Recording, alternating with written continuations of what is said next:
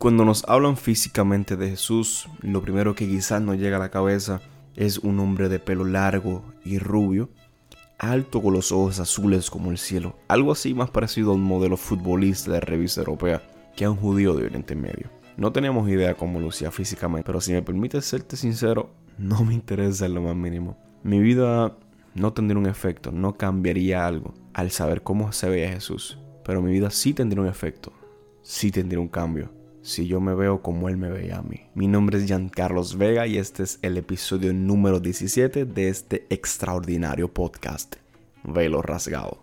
Acompáñame a la Biblia en el Evangelio según Juan capítulo 20, versos del 13 al 15, que relatan la siguiente historia que es muy interesante y dice de la siguiente manera. ¿Por qué lloras mujer? Le preguntaron los ángeles. Es que se han llevado a mi Señor. Y no sé dónde lo han puesto, le respondió. Apenas dijo esto, volvió la mirada y allí vio a Jesús de pie. Aunque no sabía que era él, Jesús le dijo, ¿por qué lloras mujer? ¿A quién buscas? Ella pensando que se trataba de que él cuidaba el huerto, le dijo, Señor, si usted se lo ha llevado, dígame dónde lo ha puesto, que yo iré por él. Cuando Jesús resucitó, más que un Mesías se parecía a un jardinero. No parecía la figura de un Mesías que se supone que hubiese resucitado. Y algo parecido le sucedió a los discípulos en el capítulo 21 del mismo evangelio que leí. Y dice así, después de esto, Jesús se apareció de nuevo a sus discípulos junto al lago de Tiberíades, es decir, el mar de Galilea. Sucedió de esta manera. Estaban juntos Simón Pedro, Tomás, el que apodaban gemelo, Natanael, el de Caná de Galilea, los hijos de Zebedeo y otros dos discípulos. Me voy a pescar, dijo Simón Pedro. Nos vamos contigo, contestaron ellos. Salieron pues de allí y se embarcaron. Pero esa noche no pescaron nada. Al despuntar el alba, o sea, el amanecer, Jesús se hizo presente en la orilla, pero los discípulos no se dieron cuenta de que era Él. Muchachos, ¿no tienen algo de comer? les preguntó Jesús. No, respondieron ellos. Tiren la red a la derecha de la barca y pescarán algo.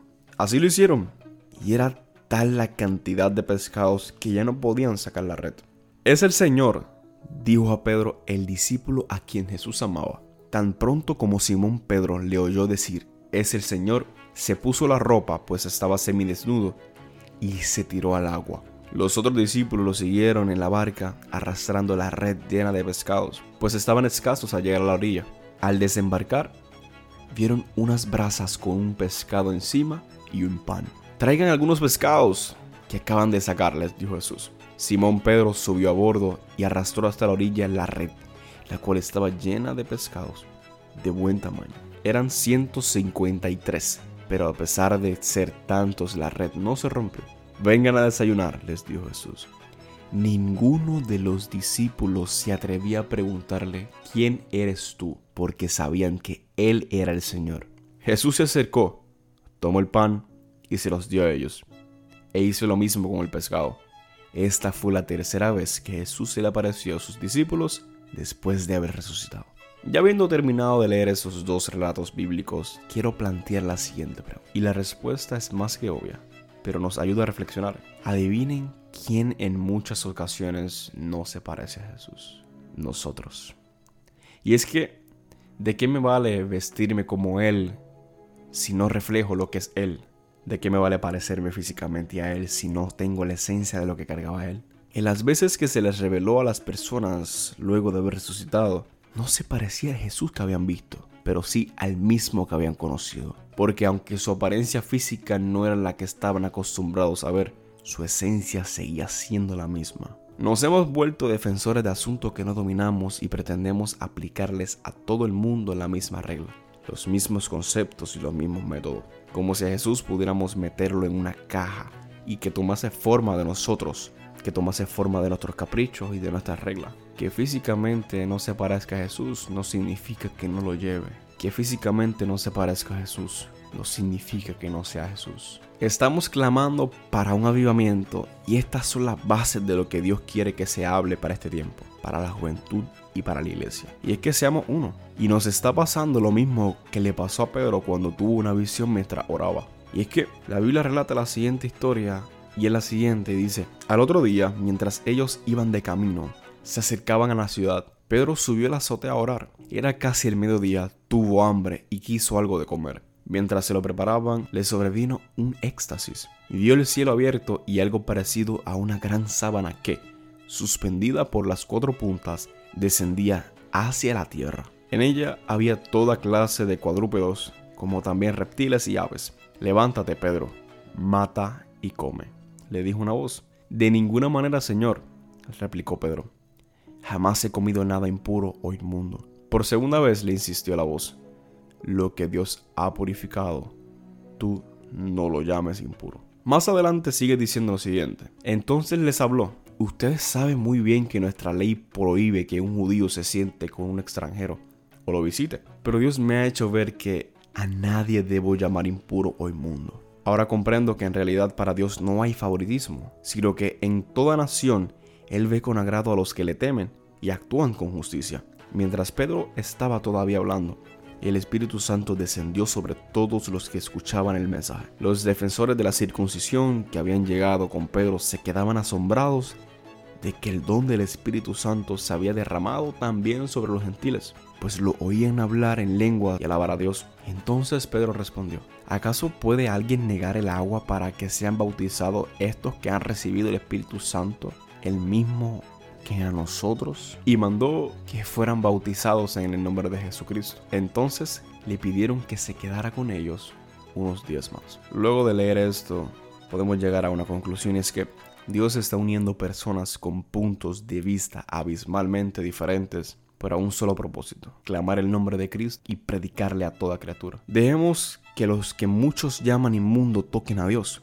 La mujer que estaba al lado del pozo, que estaba con un hombre que no era su esposo y había tenido muchos hombres antes que él, se convirtió en el evangelista que llevó a muchos en su nación a reconocer a Cristo como el Mesías. Una mujer que estaba descalificada porque según la cultura no podía hacer lo que Jesús le había mandado hacer. Se supone que Jesús no estuviese hablando con ella, pero pudo llevar el evangelio de Jesús a gran parte de su nación, porque hablaba su mismo idioma, su misma jerga, tenía su misma cultura y era su misma gente. Dios está en modo rescate y no hay nadie que me quite eso de la cabeza. Dios quiere rescatar a los que están perdidos y a los que aún no saben que están perdidos. Es evidente que Dios nos está llamando a todos quiere rescatar al fariseo como al impío, al que señala el inmundo y al que piensa que lo es. Y es gracioso porque los fariseos y los que sienten que están muy lejos de Dios tienen muchas cosas en común. Y una de ellas es que no ven a Dios aunque se les pare de frente por el concepto erróneo que tienen de Él en la cabeza. No permitamos que el concepto que tenemos de erróneo de Dios nos impida verlo, no importa de la manera en la que se presente.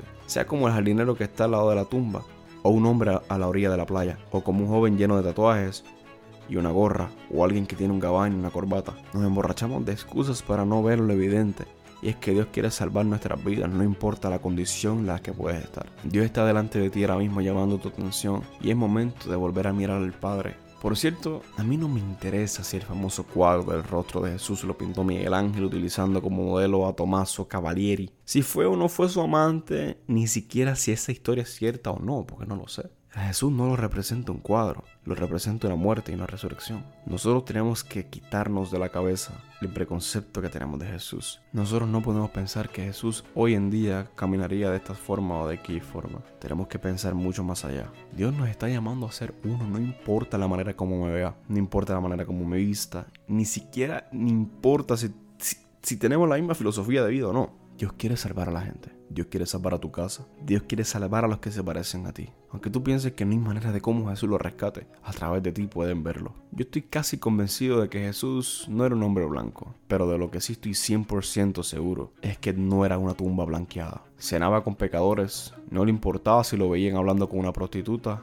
o un hombre rico. Restauró la vida públicamente de una mujer que había sido sorprendida teniendo sexo y se dejó jugar los pies de lo que muchos creen que era una prostituta. Nosotros tenemos que dejar de encajonar lo que nosotros pensamos que es impuro, porque no se parece a lo que nosotros pensamos que Jesús se pareciera. Jesús era mucho más que falda, cabello o pintura. Jesús trascendió la historia. Jesús marcó vidas, sanó enfermos y resucitó a los muertos. Dios nos está llamando a un avivamiento, pero el avivamiento tenemos que ser uno. Es que no se parece a Jesús, es que tiene tatuajes, es que esto, es que es que no importa cómo se vea por fuera, es que a quién carga por dentro. Y con esto quiero cerrar el episodio.